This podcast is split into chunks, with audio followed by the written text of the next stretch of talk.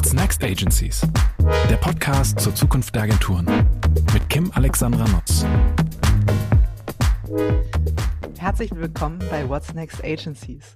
Heute widmen wir uns einer äußerst relevanten Facette in der Diskussion um die Zukunft der Agentur, und zwar den beiden Themen Neues Arbeiten und Agenturkultur ein echtes Herzensthema für mich und deswegen freue ich mich heute sehr auf die Diskussion mit dem lieben Marcel, Marcel Loco, dem Gründer und CEO der Hirschen Group.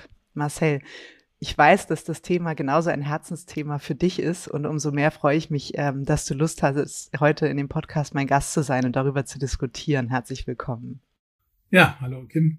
Ja, ich, ich finde es auch spannend äh, und äh, klar, äh, unsere Branche ist ja eine eine kundenorientierte Branche, aber irgendwie äh, geht natürlich das äh, mit dem Kunden nur, wenn das eben mit den Mitarbeitern super ist ne? und wenn die Spaß dran haben. Ne? Und deswegen äh, finde ich diesen Blick darauf äh, immer auch, auch in internen Diskussionen immer mindestens genauso wichtig wie der Blick eben auf die Kunden. Absolut. Und deswegen habe ich auch gesagt, wir widmen uns nur diesem Thema, weil ganz oft touchieren wir ja mehrere Bereiche in der Diskussion der Zukunft. Und heute geht's äh, einfach ausschließlich und die ganze Zeit um Agenturkultur. Bevor wir einen Deep Dive machen in das Thema, stelle ich dich einmal kurz unseren HörerInnen vor. Ähm, und zwar bist du aufgewachsen in Kinshasa, Berlin und Bonn, hast BWL, Geschichte und Kunst in Köln und Paris studiert und hast dann deine Karriere 1990 als Texter bei Scholz Friends in Hamburg begonnen. Das wusste ich ehrlich gesagt auch nicht. Das fand ich, äh, das fand ich auch spannend. Und bist dann im selben Jahr noch zu Springer und Jacobi gewechselt. Da musst du mal kurz sagen, war es nicht gut bei Scholz oder war das Angebot von Springer? Das war ein bisschen auch ein Kulturthema. Ah, echt? Ja, ein bisschen, weil äh, äh, letztendlich, weil es lange her ist, kann man es ja sagen, ist ja verjährt, ja, äh, weil da eben auch äh, ähm, ein äh, Kreativdirektor einfach da war, der äh, sozusagen von ähm, von so etwas wie Empowerment oder oder vernünftige Unternehmenskultur nichts gehört hatte, sondern das war so der der Machismo alter Schule, ja, da flogen dann auch äh, auch so äh, die üblichen äh, Schimpfsätze äh, zum Thema sexuelle Orientierung dann auch durch die Gegend, ja, so äh, wie man das so kennt aus den 90ern. Ne? Ja, okay. Und dann hast du die, äh, die erstbeste Chance genutzt, aber sie war ja auch keine schlechte, um dann im selben genau. Jahr zu Springer und Jacobi zu wechseln. Und das war ja, glaube ich, auch die, die Hochzeit von Springer äh, und absolut, Jacobi, oder? Absolut, Also es gab damals genau die zwei Agenturen hatten mir ein Angebot gemacht und äh, ganz banal. Scholz, Scholz hatte damals mehr Geld und deswegen bin ich zu Scholz gegangen, ah, aber okay. äh, ist ja auch verjährt. Es ging damals, ich war jung und brauchte das Geld, war auch wenig. Äh, und, Voll okay. Äh, und äh, aber, aber dann, äh, ich hatte praktisch gleichzeitig ein Angebot bei Springern Jacobi, das habe ich dann äh, angenommen. Und da war die Kultur tatsächlich besser, muss man schon sagen. Mhm. Du bist dann ja fünf Jahre da geblieben, also das heißt, du hast fünf nein, Jahre. Nein, zwei Jahre, zwei Jahre. Zwei Jahre nur, echt? Jahre. Ich dachte, ja. du hättest äh, 95 äh, dann die Hirschen gegründet. Nee, genau, ich bin zwei Jahre dort geblieben und bin ab zwei Jahre mal, so als Freier gearbeitet und geguckt, was man so machen kann und bin dann ah, eben auf die okay. Idee gekommen, es bräuchte doch eine ganz neue Art von Agenturen. Ja, super. Auf die neue Art gehen wir auch gleich noch ein. Also du hast dann zusammen mit dem Bernd Heusinger die Agentur zum Goldenen Hirschen in Hamburg ähm, gegründet und dann zehn Jahre später, glaube ich, äh, dann ergänzt um Martin Blach ähm, auch die Hirschen Group. Ich glaube zunächst, weil die Idee war, ihr hattet ganz viele Standort GmbHs äh, von zum Goldenen Hirschen, habt gesagt, irgendwie brauchen wir so eine Klammer, eine Holding, unter der das dann wachsen kann. Und dann kam ja vieles mehr dazu, also Akquisitionen, äh, eigene Entwicklungen wie Vorn beispielsweise. Und so seid ihr zu der heute, ich glaube, 800 Mitarbeitende habt ihr ungefähr. Ja, also ich sag sogar Plus, inzwischen minus. fast 1000, weil wow. wir bei 930, 940 Okay, sind. man darf ja auch kaufmännisch aufrunden. Also ich hätte es auch ab 800 gelten lassen, wenn du fast 1000 sagst. Ja, das ist, das ist total okay. Also äh, vielleicht gerade auf die Frage, weil du gesagt hast, ähm, es braucht, es brauchte eine andere Agentur oder es war euer Gefühl, es braucht einen anderen Typ von Agentur. Wie kam es denn ähm, zu der Gründung von zum Goldenen Hirschen oder was war auch euer Antrieb? Was war euer Ziel, als ihr gegründet habt? Ja, also, das Ziel war ganz banal und entsprach wahrscheinlich einem typischen 29-Jährigen, ja, der sagt, okay, uh, I gonna rock the world, ja, uh, und uh, das geht doch alles besser, ja, so, uh, das sind die ganz banalen inneren Antriebe uh, und um, Äh, aber wir hatten tatsächlich den Eindruck, dass es, äh, wir haben das damals schon 1995 New School genannt, ja, dass es irgendwie eine New School von äh, von äh, damals Werbung geben muss. Äh, damals haben wir auch schon gesagt, ähm, was uns nervte, war äh, die Award-Orientiertheit äh, schon damals, äh, auch von einem Springer Jacobi und Scholz und Friends. Also da ging es nicht um äh, was rockt die Welt, sondern was rockt äh, meinen Kreativdirektor in der anderen Agentur. Äh, und äh, das, äh, das heißt diese Selbstbezogenheit. Und wir haben ähm, damals uns äh, gedacht, ähm, es müsste doch eine Agentur geben, der, für die es wichtiger ist, äh, in der New York Times mit einer Aktion zu erscheinen, als äh, beim ADC oder bei der WNV oder dem Horizont. Ja? Und mhm. äh, das heißt, der Fokus war für uns dann nicht so Werbung im werbischen Sinne, sondern eben äh, eine, ich sag mal, eine heute würde man sagen, soziale Relevanz ja, zu, mhm. äh, äh, zu erzeugen, weshalb wir uns damals auch nicht Werbeagentur nennen wollten, sondern Ideenagentur. Mhm. Äh, witzigerweise ging es aber äh, beim damals beim ähm, Eintragung ins, ins Handelsregister nicht weil äh, die hatten sowas wie Ideenagentur nicht und man musste, wenn man eine GmbH gründete, musste der der Geschäftszweck mhm. äh, so klar aus dem Namen herauskommen. Und äh, deswegen mussten wir uns dann Werbe- und Ideenagentur nennen. Aber, Aber du, wo du das sagst, wir heißen auch, also eine Tochter von uns, KNSK Werbeagentur GmbH. Vielleicht rührt es tatsächlich aus dieser damaligen ja, Notwendigkeit. Stimmt. Und ich ja, glaube, Grabatz hat es auch im Namen. Grabatz und Partner Werbeagentur GmbH. Genau, genau, genau, weil die halt gesagt haben, so dass äh, ähm, der, der Geschäftszweck muss ersichtlich sein äh, ich glaube, heute ist es anders. Also heute braucht man das nicht mehr. Äh, und ähm, nur damals, wie gesagt, ging es uns mehr um das Thema äh, Ideen, äh, sozial relevante Ideen. Äh, und ähm, äh, ja, und das war das war letztendlich der der der Grundapproach. Ne? Also ähm, das ähm, äh, und das kam eben auch so ein bisschen aus Kultur. Also wir haben äh, auch so ein, äh, ein, ein internes Manifest geschrieben, ja, so, ähm, so, als wir drei Mitarbeiter waren, äh, wo wir dann schon geschrieben haben, wir wollen äh, die Nummer eins werden in fünf Jahren, was wir nicht geschafft haben, äh, aber ähm, äh, aber gut, aber die Entwicklung war ja trotzdem ganz zufriedenstellend und ähm, in diesem Manifest ging es eben auch vor allem um äh, Kultur. Also das Manifest hieß Die Wahrheit kann übrigens jeder, der hört, äh, bei uns auf unserer, äh, auf der Website zum Goldenen Hirschen sich hochladen, die Wahrheit äh, von 1995 und äh, da stehen tatsächlich eben, ähm, äh, da steht unser kultureller Approach äh, zum Thema Arbeiten, äh, zum Thema Mitarbeiter dann ähm, in zehn Thesen aufgeschrieben. Hat es noch äh, Gültigkeit, äh, wenn du das jetzt sozusagen äh, heute nochmal liest?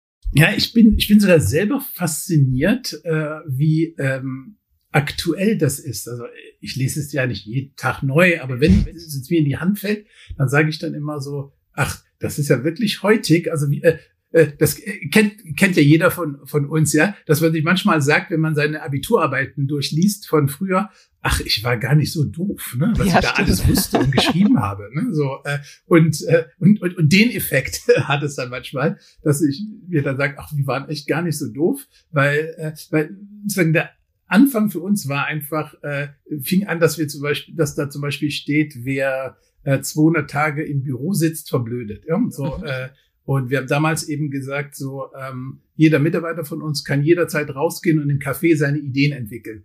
Heute ist es ein Uralthut, ja, ist ja klar. Ne? Äh, aber das, ähm, das war damals äh, schon was völlig äh, ungewöhnliches, ja, so das äh, ähm, und, und, und hat schon damals was von Work, Work New gehabt, ja, dass wir eben äh, auch zum Beispiel gesagt hatten, äh, jeder Mitarbeiter, der ein Sabbatical äh, machen will, äh, kann das machen. Also wir kamen eben ganz stark und intrinsisch aus der äh, freien, äh, freien Organisation seines Arbeitslebens, ja, weil wir einfach immer gesagt haben, äh, die, die, die, die Zufriedenheit ja, des Einzelnen ähm, äh, auch eben in der Selbstorganisation, im Selbstmachen, im Ernst genommen werden am Ende, ja, äh, äh, ist eigentlich der Schlüssel für eine gute Agentur. Äh, natürlich waren wir nicht so schlau, dass wir das hier arbeitstheoretisch wussten. Das war mehr aus uns selber heraus, weil wir uns gedacht haben, wie würden wir denn gerne eine Agentur haben? Und das war eben eine, die genau das erlaubt. Mhm. Ja, es ist ja auch so, wie du es ähm, eingangs beschrieben hast, ne? wenn man für einen CD, egal ob der jetzt Machismo geprägt ist oder nicht, oder ähm, eine Kreativdirektorin arbeitet, dann versucht man die Arbeit auf deren dessen Geschmack hinzutrimmen. Und ähm, andersrum ist es ja die Frage, kommt es so zum besten Ergebnis? Und wenn du das möglichst selbstverantwortlich, ähm, mhm. ohne jetzt riesen Hierarchien und ähnliches erarbeiten kannst, ähm, ist es möglicherweise auch ein anderes Ergebnis und eine andere Motivation dahinter. Ne? Ja, absolut. Wie hat denn die Branche auf eure Gründung damals reagiert? Also hat sich das ange angefühlt wie so eine Art äh, Organ, das vom Organismus abgestoßen wird, so nach dem Motto, ihr gehört nicht dazu, ihr seid irgendwie anders und das finden wir erstmal blöd?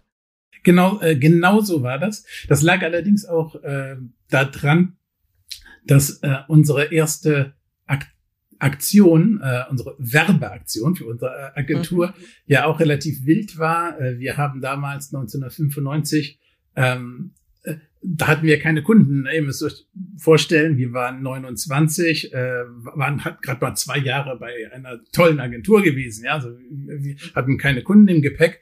Und dann, wie kommt man an Kunden? Okay, mit einer ungewöhnlichen Werbeaktion und äh, haben äh, haben Spritzen verschickt. Und zwar mit grüner Waldmeisterbrause äh, gefüllte äh, Spritzen inklusive ähm, Kanüle. Also das, was man heutzutage natürlich nirgendwo mehr irgendwo hinschicken kann, ohne gleich äh, Terroralarm ja. äh, auszulösen. Aber äh, äh, damals ging es gerade noch und äh, aber das haben wir eben dann verschickt. Aber äh, ein paar haben das lustig gefunden und sich gesagt, huh, was ist das denn? Äh, aber ein paar haben dann das weniger lustig gefunden und tatsächlich stand äh, äh, irgendwann einmal die ähm, die Polizei vor der Tür, beziehungsweise rief die Polizei an und sagte, es liegt äh, eine Anzeige gegen sich vor.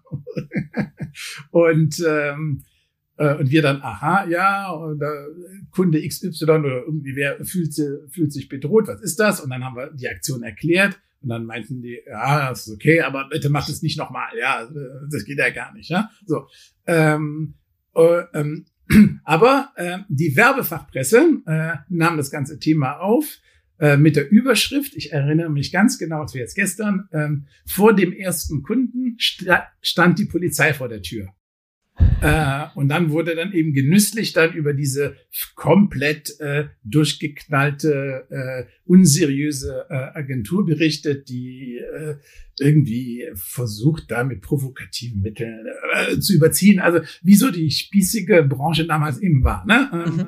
Ähm, aber natürlich hatte das damals schon diesen äh, PR-Effekt. Ne? So, äh, das heißt, dass äh, natürlich ein paar gesagt haben, also das ist eine Agentur, die tue ich mal auf eine Blacklist. Äh, und ähm, aber eben andere ähm, fanden das irgendwie cool. Und so wurde dann zufällig MTV, ja, ähm, die Jüngeren unter uns erinnern sich an MTV. Ja, ja, ja das absolut. War, äh, das war das, was heute der YouTuber. Wieso die Jüngeren? Du musst eigentlich sagen, die Älteren erinnern sich an MTV. Äh, ja, ja, natürlich. Das, äh, genau. Ähm, die äh, äh, und äh, die, also MTV war das, was heute der erfolgreiche YouTuber ist, ja, war bei MTV, ne? Äh, und äh, und die waren unsere ersten Kunden, weil die fanden das eben irgendwie cool und anders und anders gedacht und so.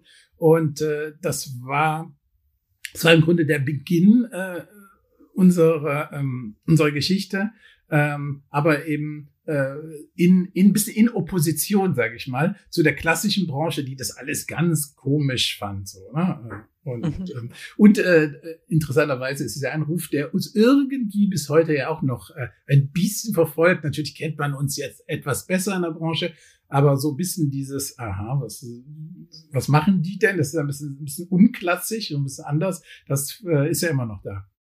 Aber es ist ja lustig, ne? weil das eine ist ja auch irgendwie die, die Größe belegt ja, dass ihr einen sehr richtigen Weg eingeschlagen habt. Ihr habt mittlerweile unglaublich viele Agenturmarken, ein, ein großes Kundenportfolio. Ähm, aber es ist lustig, dass irgendwas, was so, so ganz hart in der Vergangenheit liegt, sich einfach so mitträgt. Aber das ist ja auch Bestandteil der Kultur. Ne? Es sind ja die Geschichten, die man zu erzählen hat, die man immer wieder weiß. Ähm, äh, oder dann eben so, so, ja, wie so eine Art Relikt eigentlich fast, ne? was, was sich so durchträgt.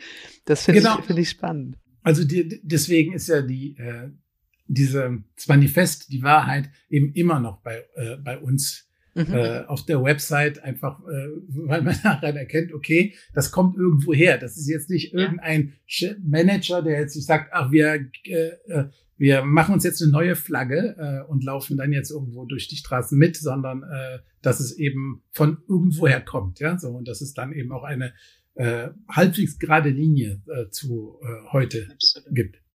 Man sagt ja auch bei ähm, äh, Purpose-Diskussionen, ne, so, das geht ja nicht darum, einen zu konzipieren oder einen zu kreieren, sondern tatsächlich einfach, man sollte mit den äh, GründerInnen sprechen, um einfach rauszufinden, was sie bewegt hat und motiviert hat. Und das ist dann ja für jeden einzelnen eurer Mitarbeitenden auch sehr gut ersichtlich. Und sag mal, dieser, ähm, dieses Manifest, Ihr habt es ja äh, wahrscheinlich mehrfach weiterentwickelt und jetzt, und das war ja letztlich auch Anstoß, warum ich gesagt habe, Marcel, lass uns unbedingt über das Thema Agenturkultur sprechen, habt ihr euch ja auch an einen ähm, Leitfaden gemacht, äh, den ihr nicht wie alle anderen einfach New Work genannt habt, sondern auch da ein bisschen anders rangegangen seid, um zu sagen Work New. Ähm, und ich glaube, das ist ja auch ein Thema, was uns jetzt so im Zuge der Pandemieerfahrung alle umtreibt. Also alle haben jetzt so die letzten zwölf Monate versucht, ähm, wie dieses neue Arbeiten auf Druck denn funktionieren kann, Toollandschaften umgestellt, Mitarbeiter nach Hause geschickt und trotzdem mein Gefühl immer noch so mit einem halben Auge schielend und hoffend, ähm, dass das dann irgendwann alles wieder vorbei ist und wir wieder alle zurückkommen können und dann einfach so weitermachen können, weil es hat sich ja bewährt.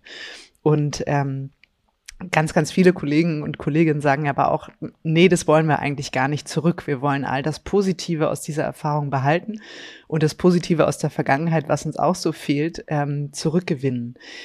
Magst du mal so erzählen oder umreißen, wie stellst du dir oder wie stellt ihr euch den, den Agenturalltag der Zukunft vor? Ja, es wird natürlich eine Mischung sein. Ne? Also da bin ich jetzt nicht der äh, super schlauer, der jetzt genau sagt äh, und als einziger weiß, wie es geht, sondern das hat sich ja, glaube ich, jetzt so äh, über die Zeit entwickelt und jeder merkt es ja auch, ne? Jeder und jeder, äh, dass ähm, dass wir nicht mehr dorthin zurückkehren werden, wo wir waren, dass wir aber eben, wie du schon sagtest, die guten Dinge, die wir hatten, ähm, zurückholen sollten. Und das Wichtigste, ähm, also sogar für mich persönlich, äh, aber da sind wir uns alle äh, einig, ähm, dass, dass, dass das Sehen, das Miteinander etwas machen. Äh, äh, die meisten von uns sind ja in diese Branche gekommen, weil sie gerne mit Menschen zusammen sind und mit Menschen reden, ja, äh, und, äh, und mit Menschen zusammen etwas ausdenken. Und ähm, äh, und das, ähm, das soll nicht weggehen. Äh, das, ich freue mich jedes Mal, wenn Kunden ähm, sagen oder auch Mitarbeiter, ach Mensch, das wäre so schön, wenn wir uns sehen, ja, weil mhm. ich dann merke, okay, das Digitale ist da und ist total hilfreich, so wie wir unser Gespräch jetzt auch digital führen. Mhm. Aber es ist doch irgendwie gut, wenn es äh, angereichert wird. Äh, ähm, äh, mit äh, einem echten zusammen mit einer echten Zusammenkunft ja äh, und so ähnlich äh, sehe ich auch das Konzept für ein Büro der Zukunft. Also dass äh, dass äh, die Büros mehr die Treffpunkte sind äh, wie das Essen gehen oder wie das zusammen Kaffee trinken gehen. Das heißt dass man eben dann auch mal gemeinsam etwas macht. Ähm, aber ich sag mal, die Hälfte der Zeit ungefähr, dann auch äh, mehr zu Hause was macht. Sei es, weil man ja sowieso seine Ruhe haben will, äh, wenn die Wohnung groß genug ist. ich wollte gerade sagen, für viele kann es ja auch die Flucht sein, endlich mal wieder in Ruhe arbeiten zu können. Ne? Genau andersrum. Absolut. Vielleicht kommen wir auch dazu, wie wir das jetzt äh, uns jetzt organisieren, dass wir das auch so organisiert haben, dass äh, äh dass wir praktisch alle Seiten da ähm, bedenken. Das heißt, diejenigen, die von zu Hause fliehen müssen, in Anführungszeichen, weil da vier Kinder rumbrüllen oder weil da, äh, weil man in einer WG wohnt, ja, und alle äh, äh, quer alle am Küchentisch sitzen, ja genau. Äh, genau, genau, genau, äh, ähm, am Tisch sitzen. Und so funktioniert und so wird es dann, äh, denk, oder so funktioniert es auch äh, bei uns, dass wir sagen, äh, derjenige, der fliehen muss, der soll natürlich äh, in die Firma kommen. Diejenige, die aber sagt, äh, ich wohne weit draußen und ich habe gemerkt, äh, ich kann zu 95 Prozent von zu Hause arbeiten und fühle mich auch super wohl und außerdem ist es für meine Kinder super. Äh, das, da sagen wir auch total okay. Also äh, und äh, ich glaube, das ist die Zukunft. Die Zukunft ist also, dass äh, es jeder aus seiner ganz unmittelbaren persönlichen Situation entscheiden kann, ob und wann er äh, ins Büro kommt, wann sie äh, jemanden treffen möchte. Ähm, und natürlich wird es dann auch wie im sozialen Leben auch. Manchmal wird es ja so einen Druck geben, dass man sagt, das wäre schon mal ganz gut, wenn wir uns dazu treffen. Also ne, da, mhm. da braucht es keinen Zwang von oben oder eine Vorschrift, sondern dass man einfach sagt, so lass doch mal sehen, ne? so, mhm. Äh, mhm. äh, für, für das Projekt X oder das Projekt Y. Ähm, aber, äh, aber vom Prinzip, wenn du sagst, ich ähm, ich bin jetzt mal ein Jahr zu Hause, weil äh, meine Kleine da besondere Aufmerksamkeit braucht, dann, äh, dann ist es okay. Dann sehen wir uns auch in der Verpflichtung, das so aufzustellen, ja, also äh, das den Mitarbeiterinnen zu ermöglichen. Mhm. Bist du denn, weil ich finde es, oder das hat mich während der Pandemie, also ähm, während des ersten Lockdowns umgetrieben, aber auch jetzt immer mal wieder die Frage, was regelt man und, und was lässt man frei? Also so zwischen den Zeilen habe ich bei dir jetzt rausgehört, grundsätzlich gibt es die Prämisse, dass jeder frei wählen kann und ähm, es sich so baut, wie es für ihn oder sie richtig ist. Und ähm, gleichzeitig ist ja, ich glaube, danach lechzen auch äh, die MitarbeiterInnen sozusagen nach der Frage, wie regelt ihr es denn jetzt oder wie macht ihr das denn jetzt und was ist so das klare Commitment? Und ich merke auch immer, dass meine Teamleads mich anschauen und sagen, wie wird's denn jetzt genau laufen? Gib uns, gib uns eine Regel, ne? So und das ist vielleicht auch noch so ein bisschen diese alte Welt. Wir brauchen sehr klar die Regel. Ähm, wie wie ist dein Gefühl dazu, deine Meinung dazu? Also meine Meinung kommt tatsächlich aus ähm aus dem Oberbegriff, der bei uns überall durchscheint, wenn ich eben unser Manifest von 1995 angucke, bis hin zu unserem Work New Manifest äh, äh, von den Kollegen von zum Goldenen Hirschen. Äh, der Oberbegriff ist immer Freiheit. Also es geht immer um, äh, um, Freiheit und dann Selbstverantwortung. Aber natürlich auch äh, Verantwortung tragen, nicht? Sehr klar. Man hat ja auch Verantwortung für das Team. Ne? Selbstverantwortung heißt nicht machen, was man will, ja, so, sondern äh, aber eben trotzdem die äh, in, in Selbstverantwortung arbeiten. Und äh, aber Oberbegriff ist eben Freiheit. Das heißt, dass eben, äh, dass eben einfach jeder, jede ähm, äh, sich sich frei fühlt, nach den eigenen Bedürfnissen und Wünschen sich zu organisieren. Und im Idealfall ist es so, dass das äh, Team, die Teamleads das auch ermöglichen. Und das ist, wie gesagt, vielleicht sogar der, der, der Hauptjob des, äh, der Teamleads, das, äh, das hinzubekommen. Ist natürlich nicht, äh, nicht banal, nicht einfach.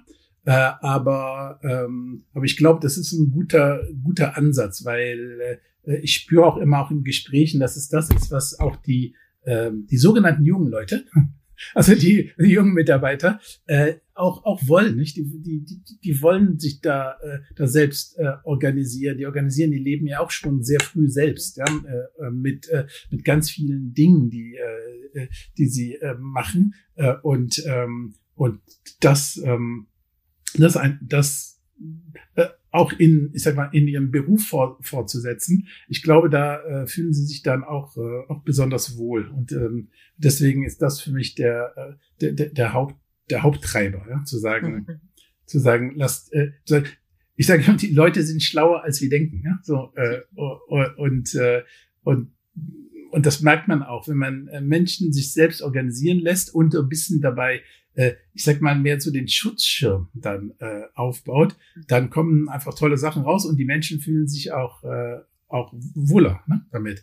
Ja, Aber und wertgeschätzt, ne, weil man es ihnen zutraut. Genau, das, genau. Ja, es gibt ja auch so Prinzipien, ich glaube, ihr arbeitet auch damit, dieses ähm, nimm den Urlaub, den du brauchst. Genau, ähm, und genau, in so einer Systematik ist es ja auch so, da wird sich auch wahrscheinlich keiner trauen zu sagen, ja, ich nehme jetzt mal 50 Tage, ähm, weil das ja sich selbst durch den, ich sag mal, sozialen Druck innerhalb der Teams regelt. Plötzlich sagst du, ich bin dafür verantwortlich, ich kann hier niemanden hängen lassen.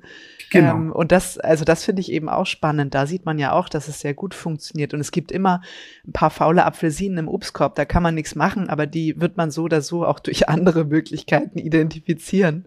Ähm, ich glaube, dafür braucht es irgendwie da keine Einschnitte in diesem Freiheitsprinzip. Genau, also der, der, der Martin, mein Kollege Martin sagt immer zum Beispiel, äh, dass bei, äh, bei uns äh, spuckt das System die, äh, dann diese faulen Apfelsinen relativ automatisch aus. Ja? Mhm. Und äh, deswegen braucht es da keine Regelung. Und das ist übrigens nochmal der andere Aspekt, den du ja erwähnt hattest, äh, die, ähm, die, der Ruf nach Regeln. Ähm, also ich finde es immer auch ein bisschen typisch deutsch, sage ich mal, ne? dass, äh, äh, dass man selbst, wenn man sagt, wir sind ja mal hier ohne Regeln, äh, fragt man dann, okay, und nach welcher Regel? Äh, ja, äh, genau. Was ist die Oberregel für keine äh, Regel? Genau. Äh, also da, da, das, das ist schon äh, da äh, und da, da braucht es so eine gewisse, ich sag mal, Resilienz, ja, oder die richtigen Leute, die dann sagen, hey, äh, Leute, äh, wir müssen das jetzt nicht auf alles aufschreiben. Ja, so, ähm, ich bin auch ein Freund von, man muss gewisse Dinge aufschreiben, deswegen, ja, Stichwort, die, mhm. man, man schreibt natürlich auch mal ein Manifest, man schreibt, was man will, äh, etc. Äh, aber man muss nicht alles bis ins Detail regeln. Da muss meiner Meinung nach nicht stehen, äh, du musst um neun Uhr kommen oder du musst um acht Uhr fünfundvierzig kommen. Ähm, sondern ich bin absoluter Fan davon, dass, äh, de, äh, dass, dass man das ganz, äh, ganz pragmatisch wie im sozialen Leben auch macht. Mal sagt man morgen acht oder morgen neun, ja, äh, oder morgen mal um elf. Also ne, das ähm, äh, und ich glaube, wenn wir schaffen, es schaffen, das ins äh, Berufsleben mit zu übertragen, dann erhöht man dann ganz einfach die, auch eben diese Zufriedenheit und verbessert automatisch die Kultur. Mhm. Ich glaube auch, dass wir den Reiz unserer Branche wieder erhöhen können, weil es wird ganz viele Konzerne geben, die nicht nach diesem Muster arbeiten werden, die nämlich genau wieder zurück in diese alte Welt fallen. Und ich glaube, vielen gegenüber haben wir dann auch einen großen Vorteil, wenn wir jetzt irgendwie diese, dieses Pandemie-Learning dann auch ernst nehmen und eben tatsächlich mehr Freiheit Verrücktheit, kreativen Raum wieder geltend machen, weil so ein Stück weit sind wir ja auch in den letzten Jahren leider sehr zu Effizienzmaschinen verkommen, hier und da. Insofern finde ich das eigentlich auch gut, ähm, wieder stärker von Freiheit und Freiraum zu sprechen. Sag mal, du hattest eben, das finde ich nochmal spannend, das Thema auch ähm, Büro der Zukunft, Agenturräumlichkeiten angesprochen. Und wir haben ja gesagt, entweder ist es halt, weil man das so ein bisschen wie als Turnhalle oder Werkstatt begreift, wo jeder sich sein, sein Tongerät rauszieht, was er gerade braucht, oder Workshop zusammen macht, Gruppenarbeit, ähm, oder tatsächlich, weil man flüchtet und endlich mal wieder konzentriert und in Ruhe arbeiten will. Welche Auswirkungen wird ähm, das auf eure Agenturräumlichkeiten haben? Also überlegt ihr, wie so viele andere auch, ähm, euch von Flächen zu trennen, Quadratmeter zu reduzieren, weil ihr davon ausgeht, keine Ahnung, Schlüssel 80-20, wir reduzieren so, dass wir für 80 Prozent der Belegschaft Fläche haben? Was sind da eure Pläne? Ja, es ist wirklich spannend auch zu beobachten, weil, äh, wie, wie, wie du eingangs sagtest, wir haben ja sehr viele Marken, die ja autonom agieren und deswegen ist es auch spannend ähm, zu sehen, wie, äh, wie viel Gedanken äh, sich da gemacht wird und es gibt auch ganz viele spannende Konzepte von äh, einzelnen Standorten. Ähm, was alle zusammen haben oder gemeinsam haben, ist, dass äh, sie alle im Umbaufieber sind.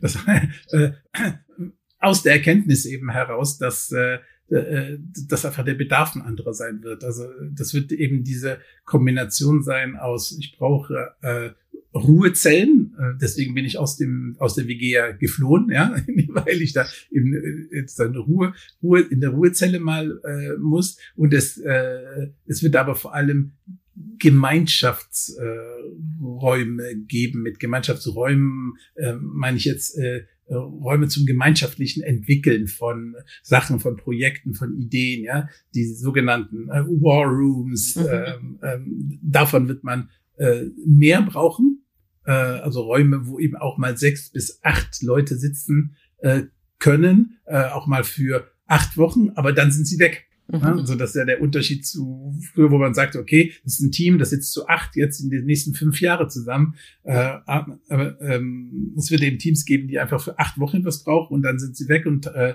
verteilen sich wieder. Und äh, das heißt, die, die Räume werden deutlich multifunktioneller Mhm. Ähm, äh, und äh, du sprachst das Thema, ähm, brauchen wir äh, oder wie viel Fläche brauchen wir dann noch?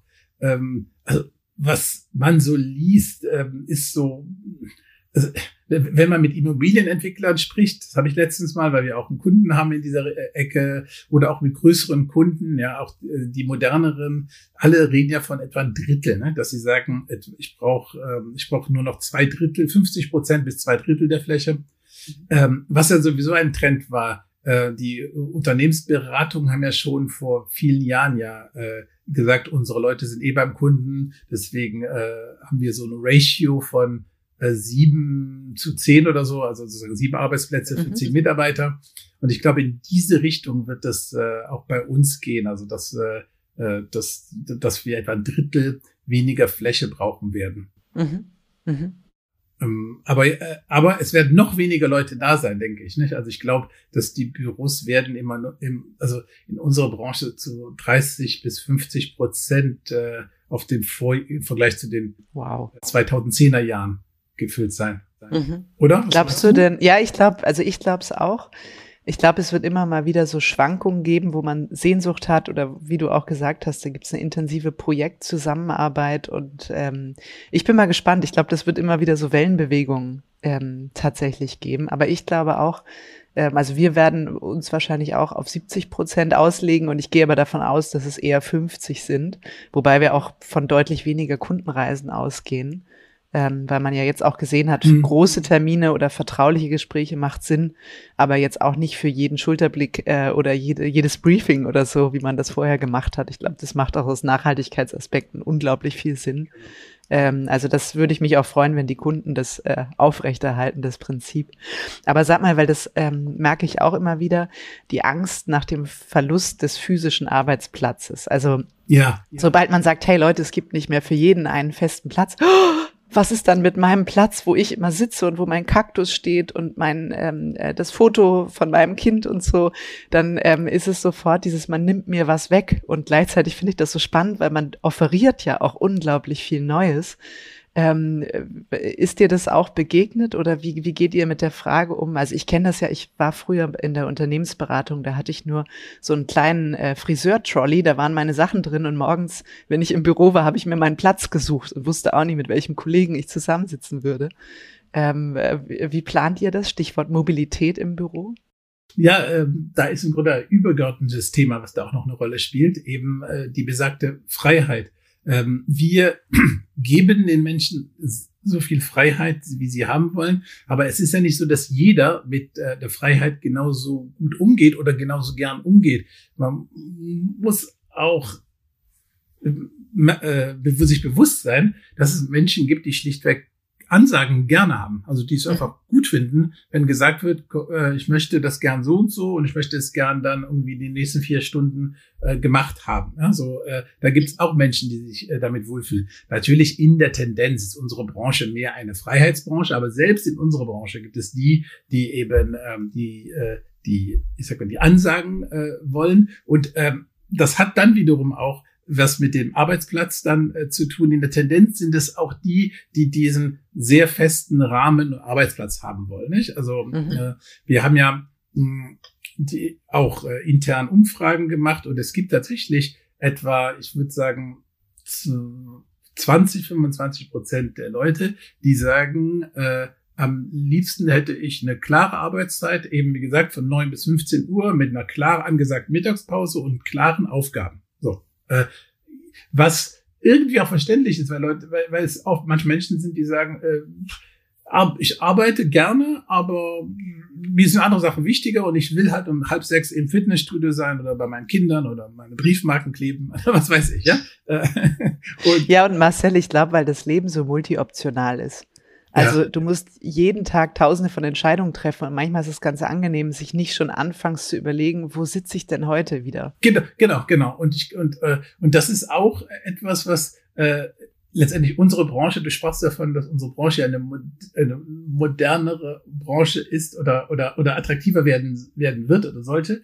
Äh, könnte, uns, ja, könnte. oder, äh, aber das äh, irgendwie hat es auch damit zu tun, dass äh, mit den Räumen, also dass äh, äh, oder, oder, oder damit, dass wir all diesen, ich sag mal, unterschiedlichen Menschen äh, dann die, äh, sozusagen einen Wohlfühlraum geben. Ne? Wie gesagt, die, äh, ich glaube, äh, man sollte auch hingehen und äh, denjenigen, die sagen, ich möchte meinen festen Arbeitsplatz, nicht in die Freiheit zwingen, zu sagen, ah, das ist doch unmodern, äh, jetzt mhm. äh, dein Trolley reicht, ja, äh, mhm.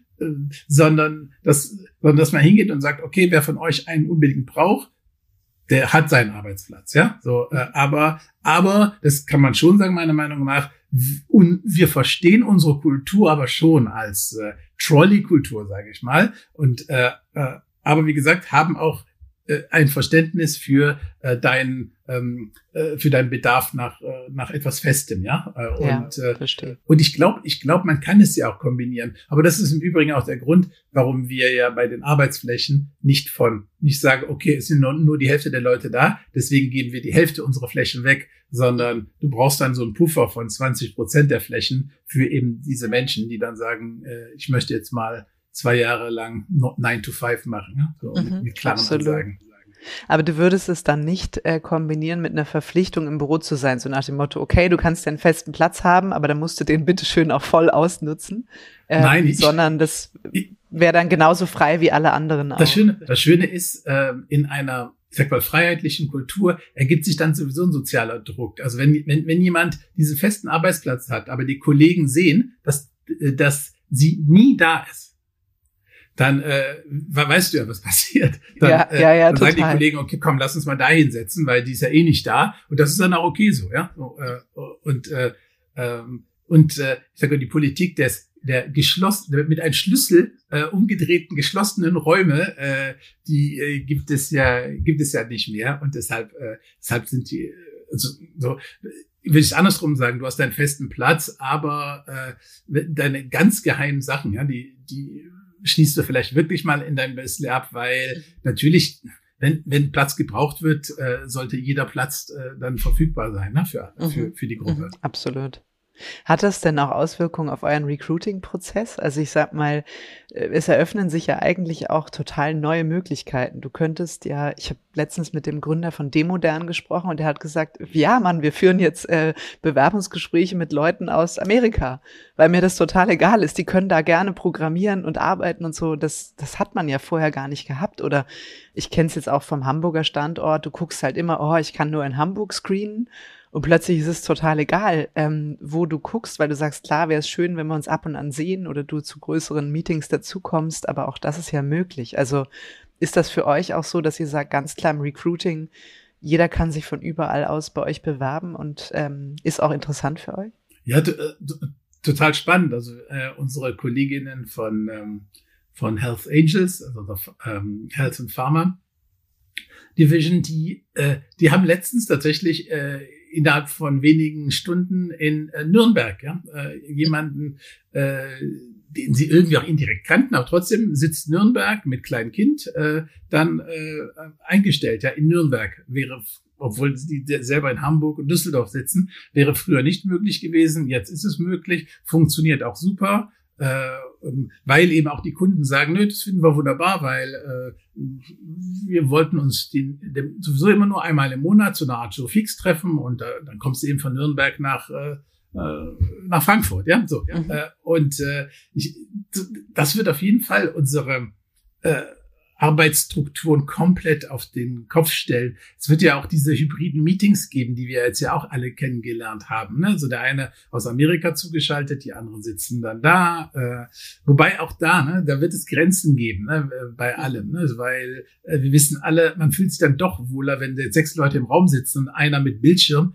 Das kann ich so einen Tag mal machen, aber äh, ständig ja. ist es auch nervig. Deswegen, deswegen ist tatsächlich äh, so ein Hiring in Amerika oder Australien. Ähm, ich glaube, das wird es geben, ähm, aber das wird die Ausnahme sein. Meine, das haben wir in der, Durch die Zeitverschiebung auch, ne? Genau. weil man einfach die Leute nicht erreicht. Und im Übrigen geht mir das auch so wie dir mit den Meetings, weil man neigt dazu, immer zu dem zu sprechen, äh, der technisch hinzugeschaltet ist. Ja, stimmt. Also es ist ja genau. genau wie so eine Telefonspinne. Sobald die damals auf dem Tisch stand, haben alle nur noch mit dieser Spinne gesprochen, obwohl acht Menschen um einen herum saßen. Und genau, genau. Das finde ich, vielleicht ist es auch wie alles nur eine Frage der Übung und der Regelmäßigkeit und Normalität. Aber so ein Stück weit beobachte ich das schon, wenn einer zugeschaltet ist, sprichst du in den Fernseher Fernseher die ganze Zeit. Genau, genau. So aus dem Wunsch, irgendwie alles richtig zu machen. Aber sag mal, wenn ihr sagt, ähm, mal angenommen, es arbeiten dann wirklich viele von zu Hause. Ähm, plant ihr das in irgendeiner Form zu bezuschussen oder ähm, äh, dass ihr sagt, hey, wir wollen zumindest, dass die irgendwie einen ordentlichen Stuhl haben oder ähm, gibt es da irgendwie, weil ich glaube, das treibt auch viel, um Gottes Willen, dann haben wir irgendwie die, die Raumkosten, die ja horrend sind, meistens in den guten Lagen, wo man dann so sitzt. Und da haben wir zusätzlich noch ähm, die Notwendigkeit, jedem zu Hause irgendwie ein funktionierendes Büro auszustatten. Ich glaube, das das dengeln ja alle gerade aus. Ne? So, das mhm. sieht man ja ein bisschen zum Gesetzgeber, ne? wo eben das Thema Homeoffice ja auch ja. unklar ist. Weil es ja wahr, ne? ähm, wenn ich im Homeoffice bin, heißt ja dann das Ausrutschen in der Dusche ja eigentlich auch schon äh, Arbeitsunfall. Ne? Also so, äh, das sind ja die Dinge, mit denen wir uns dann beschäftigen müssen. Äh, und auch tatsächlich habe ich dann doppelt Arbeitsplätze. Und dann gibt's ja noch dieses charmante Thema, dass äh, wenn du sagst Homeoffice, äh, dann ähm, und jemand Homeoffice haben möchte, dann müsste ja theoretisch dann der Arbeitsschutz dann oder sogar der Chef zu dir nach Hause kommen, um gucken. Um das abzunehmen. Ja, ja genau, genau. Und, und, und das finde ich das Witzigste ja an dem ganzen Thema, dass tatsächlich äh, du als Chef ja das dann äh, abnehmen musst. Ne? Also gucken musst, ob der Mitarbeiter, die Mitarbeiterin dann auch vernünftig sitzt. Äh, die Frage ist, möchten, möchtest du das, ja, dass dein Chef zu dir nach Hause kommt und dann dein Büro abnimmt? Ne? So, mhm. ich glaube, es wollen die wenigsten. Ne? Äh, und äh, und ähm, das sind halt die Dinge, die sich, glaube ich, jetzt äh, jetzt eindengeln. Also, weil der gesunde Menschenverstand für den gesunden Menschenverstand ist es ja relativ klar. Ja, so äh, du arbeitest zu Hause äh, mit niedrigeren Standards, denke ich, als in einem Büro. Ne? Ich finde auch, ein Büro braucht diese äh, Arbeitsstätten, Richtlinien etc. Äh, aber zu Hause kann man ja sicherlich äh, auch den gesunden Menschenverstand walten lassen und sagen, okay, äh, so wie du gerne sitzt und dich wohlfühlst. Ja, so, ähm, mhm. Und wenn du dann sagst so, ähm, du, ich bräuchte meinen mein Stuhl oder ein Stuhl äh, zu Hause, ja, könnt ihr damit bezuschussen? Da werden ja viele also, mhm. auch sagen, klar, ja, wenn du das brauchst. Ne? So, ähm, also ich glaube, dass äh, äh, da hilft auch der gesunde Menschenverstand schlichtweg. Das ja, glaube ich auch. Im Übrigen, du äh, stehst auch gerade quasi, mein Mac steht auf drei Kochbüchern, äh, Jerusalem, Frankreich und der große Lava. Also von daher gute Mischung auch. Ja. Ähm, nein, also genau so. Ne? Ich finde auch so ein äh, gesunder Pragmatismus und ich persönlich, ich verstehe das ja auch, ne? gerade wenn Leute Rückenschmerzen haben, finde ich das total wichtig oder Probleme auch mit dem Sehen, mit Brille und so ähm, aber manchmal finde ich auch so dieses, jetzt, jetzt muss die Agentur mir erstmal äh, sagen, was sie mir alles zur Verfügung stellt. Das mag ich auch nicht. Also ich finde, es ist eine gute Mischung, äh, wenn man gegenseitig aufeinander Acht gibt und miteinander fair spielt und einfach guckt, was braucht's, damit es auch Spaß macht. Genau, genau, genau. Und, und, und eben auch, was wir alle brauchen, äh, ist ja so ein, dass man nicht nicht für jedes kleine Problem, das durch diese Megapandemie dann äh, erzeugt wurde, ja, dann jetzt die perfekte Regelung hat. Also, mhm. äh, weil das kann sich niemand vorher ausgedacht und durchdacht haben. Und deswegen müssen wir jetzt eher mit eben Pragmatismus rangehen äh, und nicht mit einer äh, Regelungswut, mit scheinperfekten Lösungen, die aber nicht perfekt sein können, ja, weil, weil, weil wir einfach in einem komplett neuen Zustand auch in Sachen Arbeiten und in Sachen sogar Kultur, Arbeitskultur ja auch sind. Mhm, mhm, absolut. Du hast ja eben auch gesagt, ihr macht es alle ein bisschen anders. Also jedes Mitglied eurer ähm, Gruppe hat die Freiheit. Ihr lebt ja auch das Unternehmertum äh, sehr stark, fast ja in so einer Plattformidee. Ne? Also jeder ist weiterhin auch Unternehmer. Ihr habt ja auch aus den Akquisitionen UnternehmerInnen mit aufgenommen. Ähm, äh, gab es da so eine Art übergreifende Gruppe, die das so organisiert hat oder moderiert hat? Lag das so in HR-Hand? Ich glaube, ihr habt ja auch eine gruppenzentrale ähm, HR. Also wie habt ihr das organisiert, diesen Austausch dazu, ähm, die gegenseitige Inspiration, vielleicht auch Erfahrungen? Du hast vorhin auch von Umfragen an die Mitarbeitenden erzählt. Ja, bei uns ist es tatsächlich immer so eine, äh, eine Mischung. Äh, teilweise sind wir so wie ein kleiner äh, Bundland, ja, so äh, das heißt, äh, einiges ist Ländersache, einiges ist äh, Bundessache, ja, so und mhm. äh, auch mit ab, ab und zu mal Friktion, ne, nach dem Motto, was geht euch das denn an? Das machen wir selber, bis hin zu, könnt ihr uns da manchmal helfen? Dafür äh, seid ihr doch da, ne? Also so, ähm, das heißt, da äh, geht es geht es äh, tatsächlich darum, äh, das so, ähm, ich sag mal, in Austausch äh, zu bringen. Und wir als Gruppe, ja, ähm, äh, sehen uns auch äh, letztendlich als äh, Lern- und Austauschplattform. Das heißt, zum Beispiel haben wir tatsächlich eine sowohl standorteübergreifende als auch äh, markenübergreifende äh, Gruppe, die eben sich um die Themen Umbauten äh, äh kümmert äh, aber da eben nicht aus dem Spirit heraus, jetzt macht mal alle bitte so, sondern letztendlich, lass uns mal austauschen, wie macht ihr das, wie macht ihr das? Mhm. Und allein das bringt äh, einen total nach vorne, wenn, ähm, wenn man sich einfach zwei Stunden mal zusammensetzt und sagt, so, was habt ihr euch denn überlegt? Ne? Da muss man mhm. dann eben auch äh, in äh, Stuttgart den tiefen Suppenteller nicht erfinden, wenn der in äh, Wien schon mal entwickelt worden ist. Ne? Und, ähm, und, und, und das ist da bei uns das Prinzip. Und ansonsten, also du äh, sprachst von Akquisitionen, da muss ich doch sagen, wir akquirieren eigentlich nicht, äh, so, sondern, sondern wir versuchen ähm, organisch zu wachsen. Weil wir hier äh, über Kultur reden, ist mir das relativ wichtig, dass äh, wir da keine Fans von Akquisitionen von Agenturen sind, weil wir den Eindruck haben, dass das nicht, mhm. äh, nicht organisch natürlich aus der Gruppe herauskommt. Was wir immer versuchen, ist äh, ähm, mit Menschen äh, zusammenzukommen, mit denen wir äh, oder die Lust haben, eine eigene Firma zu machen oder die vielleicht eine kleine eigene Firma haben und sagen, lass uns da irgendwie was zusammen machen, zusammen gehen. Aber diese Akquisition, wie man, man das in unserer Branche von den Netzwerken erkennt, ich kaufe jetzt eine Agentur, ja, äh, und äh, im schlimmsten Fall, ich vermische sie dann mit einer anderen, äh, und zwar aus London heraus entschieden. Also äh, das äh, ist ein äh, super wichtiger ähm, Gedanke oder auch irgendwie eine Facette, die du da, ähm, die du da benennst, weil ich glaube, genau das ist der Punkt, ne, warum es auch häufig dann nicht gut klappt. Also Post-Merger Integration ist ja so ziemlich das Schmerzhafteste, mhm. was man machen kann. Das werden auch Kollegen von Colrep erlebt haben. Ne? Das eine ist am Anfang klingt das alles ganz cool und jeder darf seine Kultur weiter behalten und so. Und nachher fühlt es sich dann doch nicht so an, weil du hast ja eben gesagt Bund- und Ländersache. Und ich glaube, gerade in Networks ist die Bundsache noch ein bisschen stärker ausgeprägt als die Ländersache. Und dann wirst du plötzlich overruled oder bekommst Dinge aufgedrückt. Und meistens heißt es ja nur, ja, das sind jetzt nur Standards oder es sind nur Prozesse und es sind nur Tools, aber die bestimmen die Kultur, die sind ja letztlich auch ein Rahmen, nach dem sich die Kultur ausrichtet. Und ähm, ich finde es schön Gedanken und letztlich habt ihr es ja, glaube ich, auch so mit ähm, Benjamin und Ressourcenmangel gemacht. Ne? Die Agentur gab's und ihr habt euch dann überlegt, wie können wir das sinnvoll irgendwie ähm, auch weiterführen und wachsen lassen. Und ähm, das finde ich auch einen schönen Ansatz, weil ich glaube, unserer Branche tut dieses Unternehmertum gut. Also idealerweise ist fast jede Führungskraft ein Unternehmer ähm, äh, mit den Freiheiten und Entscheidungsbefugnissen ausgestattet, weil auch da, glaube ich, Stichwort Freiheit, man kommt schon zu den besseren Ergebnissen, weil warum sollte man sich für so doofe Sachen entscheiden?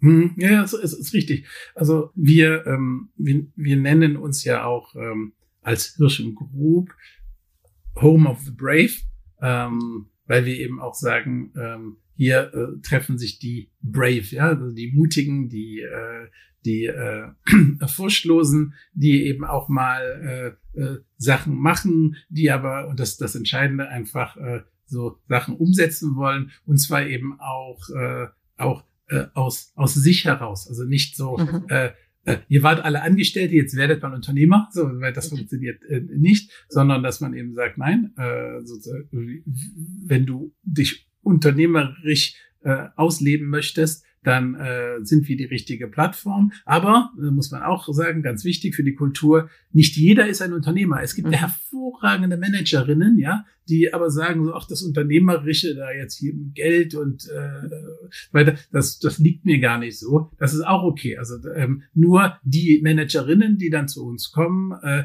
die finden das Unternehmerische toll. Ne? Also viele Manager und Managerinnen finden einfach gut, wenn eine Unternehmung unternehmerisch geführt ist, ohne selber Unternehmer zu sein. Und das ist bei uns eben, sagen wir, das Wichtigste. Du sprachst auch gerade äh, zum The ähm, Thema HR und ob es, äh, mhm. ob das da äh, äh ein Thema ist oder was da die Rolle ist. Das ist tatsächlich äh, die Rolle der HR eben auch nach Menschen zu gucken, die toll sind, die aber kein Unternehmer sein wollen. Mhm. Äh, aber die, die es toll finden, dass unternehmerisch gehandelt wird, dass nicht aus London zentral äh, oder aus Frankfurt zentral irgendwas äh, geschrieben oder, oder entschieden wird, und, dass es erklärt wird, warum was mhm. gemacht wird. Mhm. Ja, und man empfindet es ja häufig auch als zupackend, positivem Sinne hemdsärmlich, ne? also irgendwie ähm, anfassbar, greifbar und auch nachvollziehbar. Das finde ich auch gut. Ähm, was ich noch spannend finde, weil du jetzt auch gerade von Führungskräften sprichst, und das habe ich selbst auch, ich meine, jeder erfährt es so an sich, aber ähm, wir diskutieren es auch viel mit den Teamleads, ist so die Frage, wie verändert sich die Rolle und auch die Herausforderung für die Führungskraft in so einer Hybridkultur, Remote-Kultur, ähm, Habt ihr das, ähm, also sagt ihr einfach, hey, das ist äh, Learning on the Job, das werden die schon alle irgendwie hinkriegen? Habt ihr mit denen irgendwie ein, ein Trainingsformat oder auch da wie so eine Art Manifest, das ist für uns, ähm, keine Ahnung, gute Führung oder so? Ähm, wie beschäftigt euch das Thema Leadership? Also es ist natürlich beides. Ne? Es ist Learning äh, on the Job mhm. äh, und äh, das sind Trainingsformate. Also wir haben unsere Weiterbildungsformate, also digital natürlich, mhm. total intensiviert, äh, wo das fast schon das Hauptthema ist, ja? Leadership äh, mhm. in äh, Remote-Zeiten.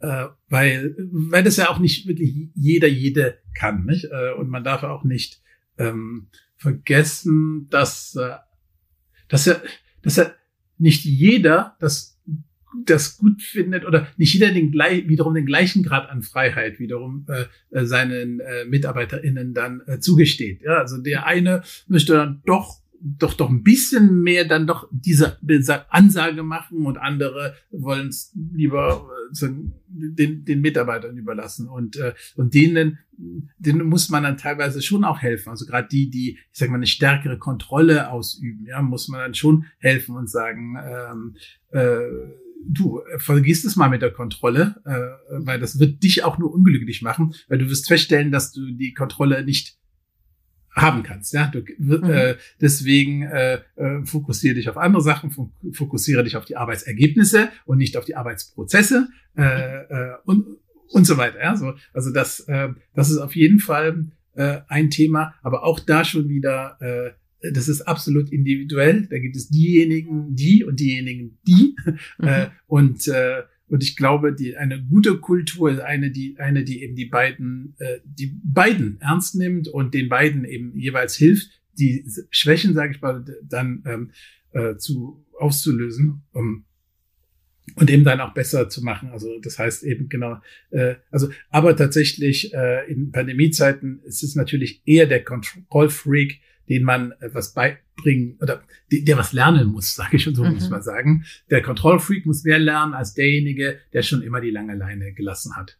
Mhm, total. Habt ihr denn trotz Freiheitsprinzip in dem Fall dann äh, sehr klare äh, ich sag mal, Ansagen auch, so stellen wir uns Führung vor, weil den Kontrollfreak, den will man ja tatsächlich nur sehr ungern äh, so weitermachen lassen, wie er so weitermacht. Oder sagt ihr auch da, hey, guck doch mal in das Feld, ne, weil das wird dir vieles erleichtern und das ist ein Stück weit auch die Zukunft. Ja, es ist, es ist ja auch so, ich habe, also ich selber zum Beispiel bin gar, gar, gar kein Kontrollfreak, ja, weil mhm. ich, äh, wie aus meinem tiefsten Inneren, wie gesagt, äh, an Selbstverantwortung, Selbstverantwortung glaube. Ich habe aber im Laufe der Jahre auch gesehen, es gibt echt tolle Control Freaks. Also es gibt Leute, die sind einfach äh, sozusagen sind ganz pedantisch und ganz äh, und äh, ich glaube, das braucht's auch. Also ähm, ich glaube, wichtig ist da auch das Mindset. Der der lange Leine Typ muss den den in, inhärenten Respekt haben vor denjenigen, der der pedantisch ist und vice versa. Also der, der Pedant, der Kontrollfreak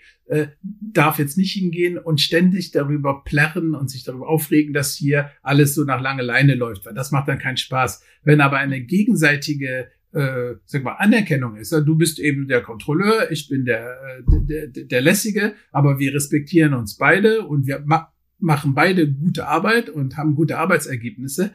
Das ist für mich eine ideale äh, Verbindung.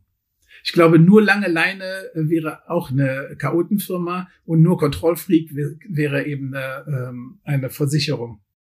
Ja, du hast es ja auch vorhin gesagt, es gibt manche Mitarbeitende, die wollen gerne in, in klare, äh, klare Vorgaben haben. Und genauso brauchen die dann auch unterschiedliche Führungspersönlichkeiten. Ne? Genau. Das, ich glaube, so werden sich auch Teams finden, weil ja meistens die Teamleads die Leute auch selber aussuchen. Und dann suchen sie auch Leute aus, die zu ihnen passen, die aber trotzdem, das finde ich auch ein gutes Argument, lasst uns aufs Ergebnis schauen. Ja, wenn das stimmt, wie auch immer es zustande gekommen ist, Hauptsache die Leute fühlen sich wohl dabei ähm, dann ist das ja auch ein Ausdruck von Diversity, weil man zulässt, ja. ähm, äh, dass äh, unterschiedliche Arbeitens, äh, Art zu arbeiten ähm, auch ähm, ja aufrechterhalten werden können. Ne? Ja. Nee, ich, ich glaub, Sag mal, wichtig, dass es die Basis von Diversity ist. Also, ja. Ja, äh, Akzeptanz und Toleranz, ne? Mhm. das ist, glaube ich, glaube ich, der Kern, bevor man über alles andere nachdenkt. Mhm. Absolut richtig. Ähm, was ich noch spannend finde, weil ich auch, ich finde, man merkt es auch jeden Tag, dieses Thema Agenturkultur in Lockdown-Zeiten, in Remote-Zeiten. Ähm, und man hat ja hier und da schon manchmal das Gefühl und auch die Sorge, dass die Agenturkultur, die uns ja auch so ausmacht, besonders macht, jede Agentur auf ihre Art ähm, so drunter leidet und man auch ähm, sich fragt, wie kann man das denn aufrechterhalten? Also alles, was die Kultur ausmacht, die ausgesprochenen und sichtbaren Dinge oder auch die unausgesprochenen Dinge, die Relikte, über die man immer wieder lacht und zurückschaut. Und irgendwie gibt es kaum noch diesen diesen Austausch, über den das so spürbar wird. Weil meine Erfahrung ist, man sitzt in Meetings, ist total sachbezogen unterwegs. Äh, es gibt keine fünf Minuten davor, keine fünf Minuten danach. Partys gibt's schon lange nicht mehr. Ähm, und irgendwie, mein Kollege Florentin sagt immer, Partys ist das, wo die Kultur dann stattfindet. Sage ich ja auch, aber sie findet auch ganz häufig natürlich in der Art, wie wir miteinander umgehen statt. Aber wie beschäftigt euch das oder was, ähm, was sind die Dinge, die ihr da tut oder wie denkst du darüber? Ja, es ist wirklich schwierig. Also das, ähm, äh, das beschäftigt uns auch Tag und Nacht. Äh, wie erhalten wir die Kultur ähm, aufrecht? Zumal ja eben äh, auch eine unglaubliche Erschöpftheit da ist. Also wir ma machen ähm, alle halbe Jahre sogenannte Halbjahresgespräche, wo die einzelnen Agentureneinheiten einfach darüber berichten, wo sie stehen, was sie vorhaben, was letztes Jahr, letztes Halbjahr passiert ist. Und was man da einfach merkt, äh, ist äh, in, in jedem der äh, über 20 Gespräche, die wir dazu hatten, äh, war die Überschrift, ähm, alle gehen auf den Zahnfleisch und sind ganz schön fertig. Ja, so. Mhm. Und äh, ich, äh, wenn ich mit Kollegen aus der Branche und außerhalb rede, ist es bei allen ähnlich. Nicht? Also mhm. das, äh, ich vermute auch bei euch. Ja, so, dass Absolut. Alle da kann man sich selber ja auch nicht rausnehmen. Ne? Also es gibt einfach Tage, wo man sagt, ich kann jetzt nicht mehr in diese Röhre glotzen und ähm, ich, ich will Menschen treffen und ich bin müde und man arbeitet auch einfach mehr weil es irgendwie diesen, äh, man ja. arbeitet ohnehin, glaube ich, arbeiten wir alle viel und es gibt gar nicht mehr diesen logischen, jetzt setze ich mich hier irgendwie in die Bahn und fahre nach Hause oder aufs Fahrrad und fahre nach Hause und so. Das, ähm, ich finde es auch ermüdend, weil man hockt in diesem Raum und ist mit sich selbst alleine. Und man merkt ja eins interessanterweise, selbst die Leute, die sehr gut organisiert sind, äh, du bringst den Stress ja plötzlich nach Hause. Also für mich war zum Beispiel das Zuhause sein auch immer so eine Art äh,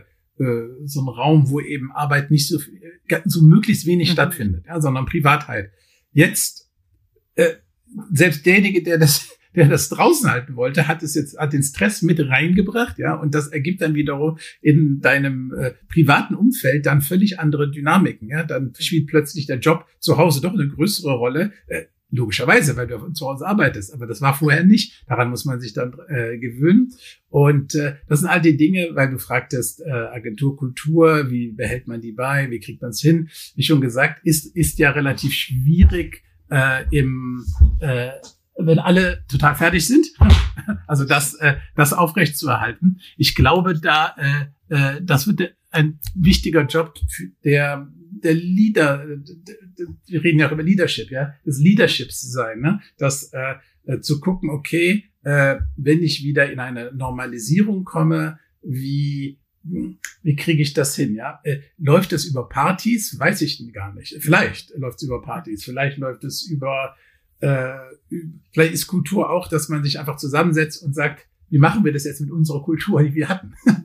wie, wie beziehen wir die drei neuen Mitarbeiter, die äh, wir physisch nie gesehen haben? Also keiner weiß, ob die groß oder klein sind. Ja, so, mhm. äh, ähm, äh, wie, wie machen wir das? Ja, ich glaube, äh, das, das wird ein Riesenthema äh, sein, äh, sozusagen auch ein Leadership-Thema, äh, sich das zu überlegen. Mein Approach wäre wie, wie immer, ja, zu sagen, lass uns drüber reden, lass uns zusammensetzen und gucken, wie wir das machen. Also von äh, ähm, sagen, und da geht's auch nicht nur die Leader, äh, die, die Leader müssen das nicht vorsagen. Also das Thema Ansage, wie, äh, wie, wie du wie du auch vorhin fragtest, also klare Ansagen sind mir erst einmal zuwider. Ja? Gerade wenn man eben so viel über Freiheit redet, sage ich immer, klare Ansagen müssen manchmal sein, ist klar. Ne? Aber möglichst wenig und zu möglichst wenigen Punkten. Ähm, sondern eher dann mit den Mitarbeitenden dann äh, sprechen und sagen, sag mal, ihr habt ja auch den Eindruck, dass Kulturen dass wir ein Kulturthema haben, wie wollen wir das äh, wieder nach vorne bringen? Und wie schon gesagt, da kann man ja wirklich in einer kreativen Branche kreativ sein. Ne? Also das heißt, ich wollte gerade sagen, da gibt's bestimmt auch äh, genug, die Lust haben, ähm, daran teilzuhaben und ihre Ideen auch zu äußern. Ich höre so ein bisschen raus, dass sie aber auch sagt, und das kann ich total gut nachempfinden, Mensch, in der, in Zeiten der Erschöpftheit und wie die Leute froh sind, wenn sie einfach mal um 18 Uhr den Mac wieder ausmachen können, lass uns jetzt nicht auch noch über irgendwelche Zusatzformate und äh, abends den Wein und das und das, also alles so reindrücken ja. aus Sorge, es würde uns sonst verloren gehen. Ähm, äh, sondern einfach zu sagen, wir, wir lassen es jetzt ein Stück weit auch laufen, weil alles, was wir jetzt am System, äh, ich sag mal, irgendwie von top-down versuchen zu verändern, ähm, wird eher zu mehr Unruhe führen und eher zu sagen, lass uns da jetzt irgendwie durchkommen und in Zeiten, wo wir alle wieder ein bisschen mehr ähm, Kraft haben oder auch irgendwie von woanders Kraft ziehen können, uns wieder auf diese schönen, auch kulturellen Fragen zu konzentrieren. G genau. Aber wie gesagt, Kultur ist, glaube ich, für mich nicht, äh, ist nicht nur Party. Also äh, ich habe ja. Nee, absolut. Ich, ist ja auch, also alles, die, die Art, wie wir miteinander reden, wie man ja. Projekte aufsetzt, wie man Hierarchien begreift. Ähm, Oder neu macht. Wie man, auch, ne? Ja, genau. Oder wie man neue Mitarbeiter begrüßt. Also alles, der Onboarding-Prozess ist ein Ausdruck der Kultur. Also ich glaube, all das ist, ist eine Ausprägung kultureller Art. Mhm. Genau. Mhm. Und, äh, ähm, und ja, was, äh, was wirklich spannend ist, ist auch, weil, weil, weil, weil wir gerade über, über Kultur, Party etc. gesprochen hatte. Äh, also ich selber ähm, äh, bin ja inzwischen gehöre inzwischen zu den Älteren, ja, so äh, äh, hab ja äh, ganz am Anfang hatten wir darüber gesprochen, warum hast du die Agentur aufgemacht? Damals waren wir ja so eine Partybranche, ne? Und äh, und da war äh, da war tatsächlich die Agentur am coolsten, die möglich möglichst viele äh, Partys gemacht hat. Und äh, und wir gehörten halt auch dazu, ja, so mhm. äh, und äh, und das ist ganz spannend, dass sich das jetzt in Sachen Kultur gewandelt hat. Ja, ich habe teilweise sogar den Eindruck, du sprachst gerade von wieder Zusatzformat, dass äh, das ist teilweise äh, von einigen Mitarbeitern sogar geradezu als übergriffig manchmal erfunden wird. Ja, wenn man dann noch noch ein äh, Abendessenformat und noch einen gemeinsamen Kochen und noch einen Rotwein, ja. einen digitalen Rotwein macht, weil äh, weil man ja ein bisschen sozial gezwungen ist, da mitzumachen, aber sich eigentlich sagt so, oh, pff, lass mal, ja, so ich hänge genug vor der Glotze. Ja, äh, ich habe genug von euch und das ist, glaube ich, das ist so der typische Fall von ist echt gut gemeint, aber genau, genau, genau. Und da muss man, da muss man eine, eine Balance finden. Also ich bin, ich glaube, es ist gut, dass man es gemacht hat, aber da auch eben wie wie allgemein im Leben die Balance da zu finden, ja, zwischen äh, wird das too much, ja, mhm. äh, äh, oder ist es zu wenig, oder äh,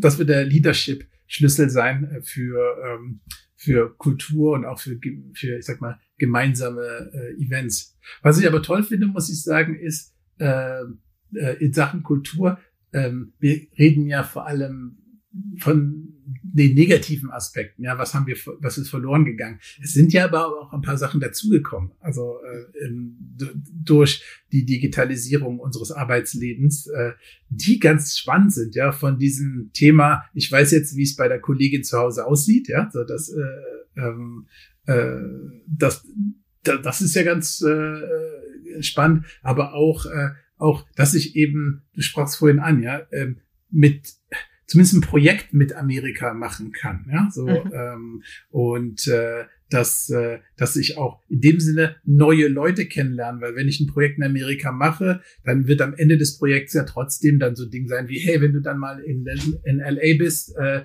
besuch mich mal. Ne? Also da, ich glaube, dass da auch äh, ganz neue Sachen entstehen, äh, die, die, ähm, von denen wir jetzt noch gar nicht wissen, welche auch positiven und spannenden Auswirkungen sie haben werden. Ja, ich finde auch letztlich, also dass wir jetzt einfach einen Podcast machen, ohne dass man kompliziert sagt, wo trifft man sich, wie fährt man dahin, gerade wenn du in einer anderen Stadt wohnen würdest.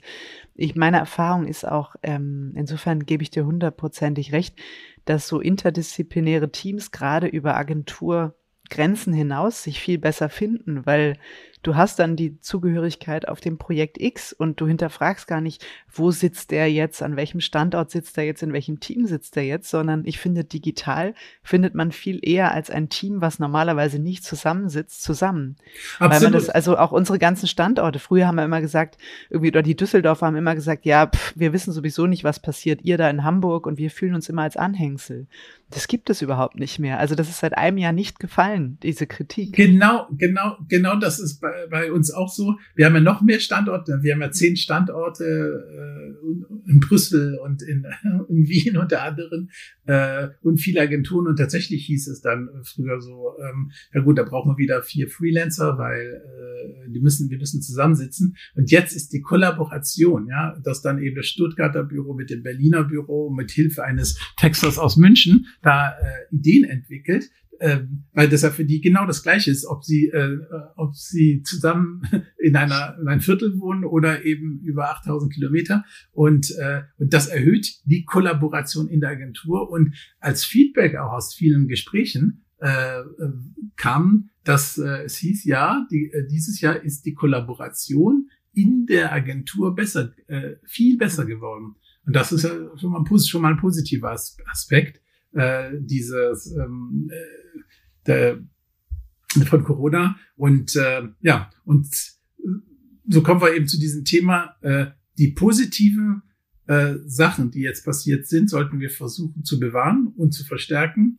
Äh, und äh, gut, und die Negativen gehen dann eh weg, wie dass man sich, dass es verboten ist, sich zu sehen. Ja, ja absolut. Das hoffe ich auch, dass das bald der Fall ist.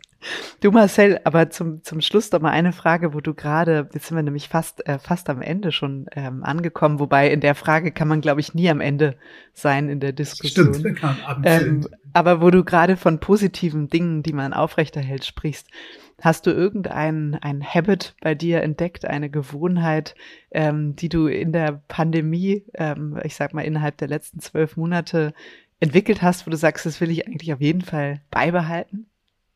Irgendwas, was du heute anders machst als noch vor einem Jahr? Ja, gute Frage. Was ich auf jeden Fall nicht beibehalten will, ist, dass ich mich ständig beim Reden sehe. Das stimmt, aber ich habe irgendwo letztens äh, gehört als Tipp oder gelesen, dass man sich selber deaktivieren kann, weil es auch dazu führt, gerade bei Jugendlichen, dass sie die ganze Zeit gucken, wie sie aussehen und dass das perspektivisch die Schönheitsoperationen nach oben treiben wird, weil man selten ja. mit seinem Selbst so ja, ja. konfrontiert ist. Und das fand ich ehrlich gesagt total spannend und habe auch überlegt, wo ist dieser Scheißknopf in Teams, dass man nicht die ganze Zeit ähm, äh, sich anguckt, weil das ist ja grauenhaft. Irgendwann wird man ja total selbstverliebt, weil man immer sagt, sagt, ja, wie sitzt das jetzt? Und ah ja, Haare waschen müsst ihr auch mal wieder.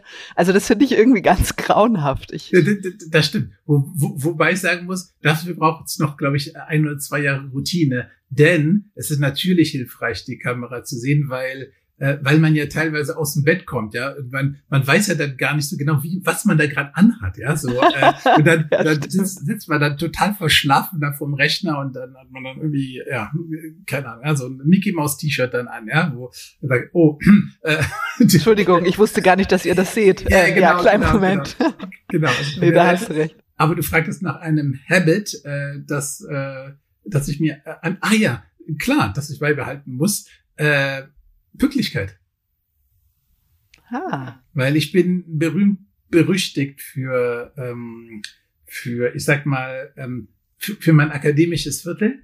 Mhm. Äh, also äh, es ist schon so, ich bin bei allen Meetings, die ich zusage, dabei, aber es geht dann gerne mal erst fünf Minuten später los, früher 15 äh, und äh, äh, jetzt bin ich auf fünf und ähm, das geht natürlich gar nicht. Ne? So, das, äh, Hast du recht, stimmt. So, weil Leute fünf Minuten warten lassen in einem Raum, ja, das, das geht gar nicht.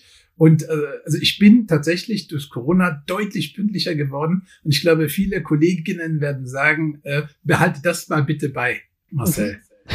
das finde ich ein sehr lustiges Learning. Das finde ich schön. Im Übrigen kann ich dir bestätigen, du warst, glaube ich, um eine Minute nach da. Von daher hast ja. du die fünf Minuten sogar getoppt und warst nur eine Minute zu spät. also von daher stimmt, was du gesagt hast. Zumindest kann ich das aus der heutigen Erfahrung heraus berichten. Marcel, ich danke dir sehr für den tollen Austausch. Das hat mir viel Freude gemacht und ich hoffe, wir haben äh, einigen aus der Branche ein paar gute Impulse ähm, bei den Fragen, die uns ja alle irgendwie beschäftigen und treiben und auch noch beschäftigen werden, mit auf den Weg gegeben. Ich danke dir. Ja, gerne. Hat mir auch Spaß gemacht.